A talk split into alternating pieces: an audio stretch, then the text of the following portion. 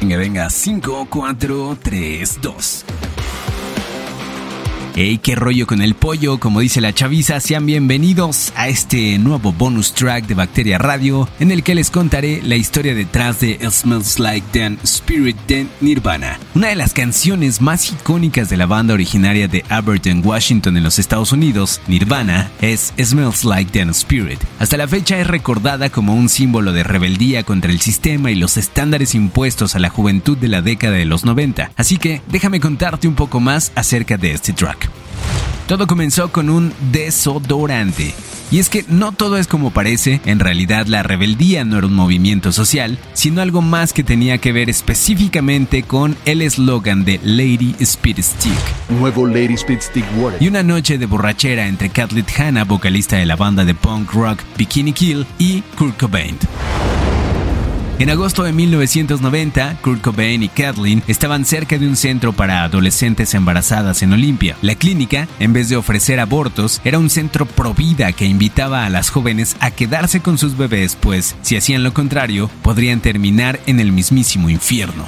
Debido a que Kurt y yo éramos unos feministas bastante molestos en los 90, decidimos que íbamos a hacer un pequeño servicio público en la noche. Bebimos nuestro Canadian Club y él veía mientras yo cruzaba la calle y escribía Fake Abortion Clinic Everyone, una clínica de abortos falsa. Era un poco pragmático y él era más creativo, así que escribió con letras rojas enormes Good is King, Dios es Rey. Esto contó Kathleen en 2010 antes de hacer un cover a la famosa canción de Nirvana. Más tarde esa noche, ya bastante ebrios, regresaron al motel donde se hospedaba Kurt y mientras él estaba dormido, Kathleen agarró un marcador y escribió Kurt smells like Dan Spirit. Kurt huele a desodorante Jan Spirit en toda la pared. Esto como referencia a Toby Bale, baterista de Bikini Kill, con quien Kurt solía salir y que usaba el desodorante Jan Spirit de Lady Speed Stick, el cual era bastante famoso en esos días y que además, según Kathleen, había sido como la esencia con la que Toby había marcado a Kurt.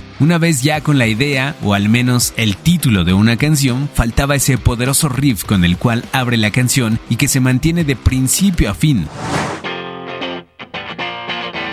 Según cuenta la historia, meses después de que pasara la borrachera y unas semanas antes de la grabación del poderoso disco de Nevermind, Kurt comenzó a tocar un riff de guitarra que Chris Novoselic, el bajista de la banda, pensó que era bastante tonto. Pero Kurt, como buen demente que era, castigó a toda la banda al hacer que tocaran ese riff una y otra vez por una hora y media. Después de sufrir el síndrome de Estocolmo, ese fenómeno paradójico en el cual la víctima desarrolla un vínculo positivo afectivo hacia su captor como respuesta al trauma del cautiverio, a Chris comenzó a gustarle el riff y sugirió que redujeran un poco la velocidad. Con esto hizo que esos garraspeos se convirtieran en el inicio de Smells Like Teen Spirit, que terminaron con el toque final de Dave Grohl tocando la batería de una manera ecuánime.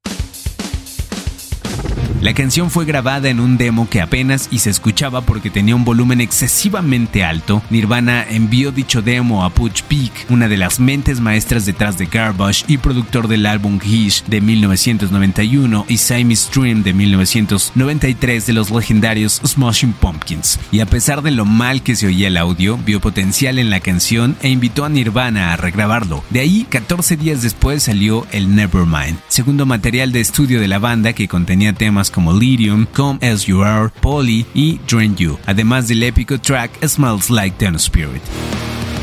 Yo soy Vic, locutor y piloto de Artífice. Si te gustó este contenido, no olvides compartirlo, darle like y dejarnos en los comentarios la siguiente historia que quieres escuchar. Salchichas y rock and roll.